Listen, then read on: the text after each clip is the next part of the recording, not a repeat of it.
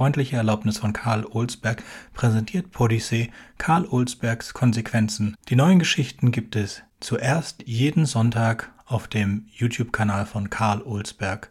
Den Link zum YouTube-Kanal als auch zu den Auswahlmöglichkeiten findet ihr in der Folgenbeschreibung. Und jetzt viel Spaß!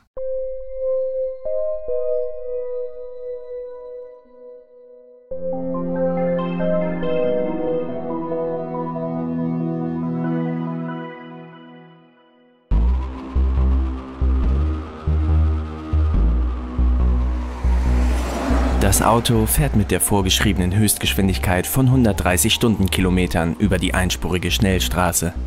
Kurz vor einer Brücke rollt plötzlich von rechts ein Ball auf die Fahrbahn. Ein blonder Junge in kurzen Hosen und rotem T-Shirt, etwa acht Jahre alt, rennt ihm nach, ohne auf den Verkehr zu achten. Der Wagen macht eine Vollbremsung, doch es ist zu spät, um noch rechtzeitig zum Stehen zu kommen. Nora zuckt zusammen, als das Kind erfasst und überrollt wird. Die Szene auf dem Monitor friert ein und ein Schriftzug erscheint. Schwere Frakturen und Quetschungen im Brust-, Hals- und Kopfbereich. Überlebenswahrscheinlichkeit des Opfers 0%.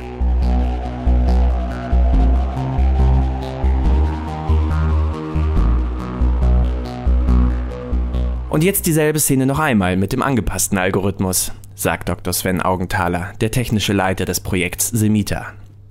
Wieder rast das Auto auf die Brücke zu wieder rollt der Ball auf die Straße. Doch diesmal weicht der Wagen im letzten Moment nach links aus und kracht mit hoher Geschwindigkeit gegen den Brückenpfeiler. Ein Schriftzug erscheint. Fahrzeuginsasse erleidet schwere Frakturen und Quetschungen im Brust- und Beckenbereich. Überlebenswahrscheinlichkeit 0%. Wir haben die Gewichtung des Alters nochmals heraufgesetzt, sodass Kinder jetzt deutlich höher priorisiert werden, erklärt Augenthaler. Das führt, wie Sie gesehen haben, dazu, dass in fast allen Fällen das Leben des Kindes geschützt wird. Wir haben das an über 1000 verschiedenen Unfallsituationen durchgespielt. Im Ergebnis entscheidet sich das Fahrzeug nun in 97% der Fälle dafür, das Kind zu retten. Ja, indem es quasi Selbstmord macht, meldet sich Eva Morris aus dem Marketing zu Wort. Nur geht dabei der Fahrer gleich mit drauf. Wer würde denn so ein Auto kaufen, das absichtlich gegen einen Brückenpfeiler steuert? Das tut es natürlich nur im Extremfall, wenn es gar keine andere Möglichkeit gibt, erklärt Augenthaler. Ein spielendes Kind an einer einspurigen Schnellstraße genau vor einer Brücke mit Mittelpfeiler ist zugegebenermaßen eine äußerst unwahrscheinliche Situation, aber irgendwie müssen wir das ja testen. Wir haben die Empfehlung des Ethikausschusses umgesetzt, der zufolge das Leben eines Kindes höher zu gewichten ist als das eines alten Mannes. Der Insasse in dem Fahrzeug ist immerhin 83. Wäre da noch ein Kind mit dem Auto gewesen, hätte die autonome Steuerung anders reagiert. Der Ethikausschuss, das sind doch alles Theoretiker, erwidert Morris. Die können sich stundenlang die Köpfe heiß reden, aber wir müssen die Autos hinterher verkaufen und den Leuten erzählen, sie seien sicher. Wenn die Presse davon Wind bekommt, dass unsere Autos unter bestimmten Bedingungen ihre Fahrer umbringen, können wir einpacken. Wer redet denn von umbringen? Achten Sie mal bitte auf Ihre Wortwahl, liebe Kollegin aus dem Marketing, regt sich Augenthaler auf. Die neue Semita-Fahrzeugsteuerung ist absolut sicher. Die Unfallwahrscheinlichkeit ist viel geringer als bei einem menschlichen Fahrer. Und mit Semita können unsere Fahrzeuge jetzt sogar ethisch-moralische Entscheidungen treffen. Damit sind wir die Ersten am Markt. Wer braucht denn sowas überhaupt? fragt Morris. Ich meine, würden Sie sich in ein Auto setzen, von dem Sie wissen, dass es im Zweifel das Leben eines Kindes höher bewertet als Ihr eigenes? Ja, würde ich. Ich habe selbst Kinder. Außerdem habe ich gerade schon gesagt, Vielleicht können wir ja mal zu den Ergebnissen der Simulation zurückkehren, unterbricht Nora die beiden. Sie sprachen davon, dass mit der neuen Gewichtung in 97% der Fälle der Fahrer stirbt. Wie war es vorher? Vor der Anpassung wurde das Kind noch in 32% der Fälle überfahren. Wir haben also quasi die Kindersterblichkeit um 90% reduziert. Ja, und die Insassensterblichkeit um fast 50% erhöht, wendet Morris ein. Eine Reduktion um 90% ist ja wohl besser als eine Steigerung um 50%, behauptet Augenthaler. Das kann man so pauschal überhaupt nicht sagen, widerspricht Morris. Es kommt dabei auf die absoluten Zahlen an und darauf. Wieder sieht sich Nora gezwungen, die beiden Streithähne zu unterbrechen. Was kommt heraus, wenn der Algorithmus das Alter überhaupt nicht berücksichtigt? Dann wird in der eben gezeigten Simulation immer das Kind überfahren, erklärt Augenthaler. Bezogen auf alle Simulationsabläufe stirbt das Kind in ungefähr 50% der Fälle. Er wirft einen vielsagenden Blick in Richtung von Morris.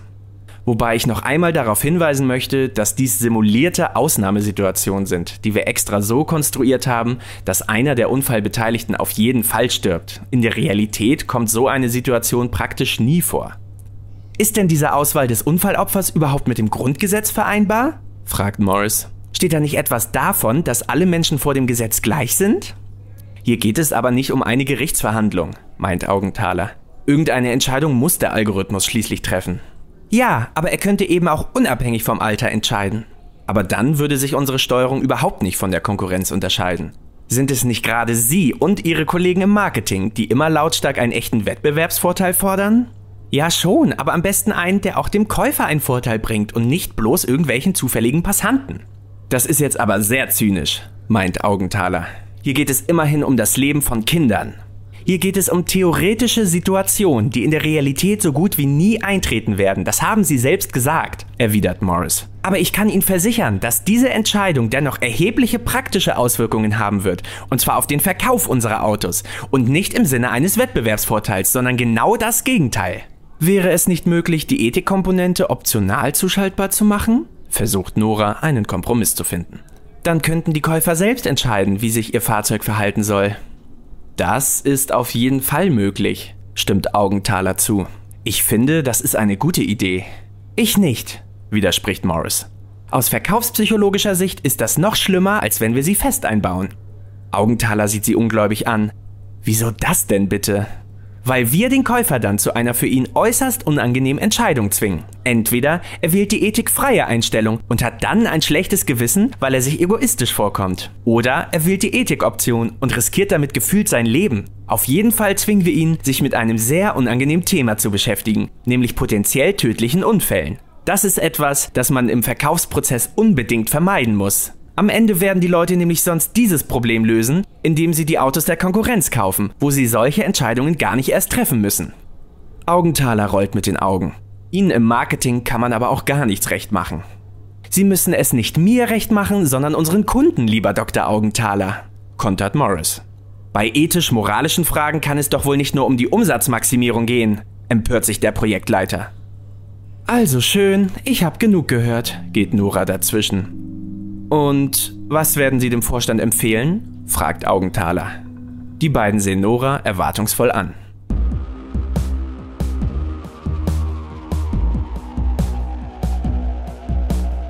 Soll Nora dem Vorstand empfehlen, das Projekt Semita einzuführen und die eigenen Autos mit der Fähigkeit auszustatten, in Extremfällen ethisch-moralische Entscheidungen, notfalls auch zu Ungunsten des Fahrers zu fällen? Sollte diese Möglichkeit optional eingebaut werden? Oder sollte man lieber ganz darauf verzichten, um die Kunden nicht zu verunsichern? Wie würdest du dich an Noras Stelle entscheiden?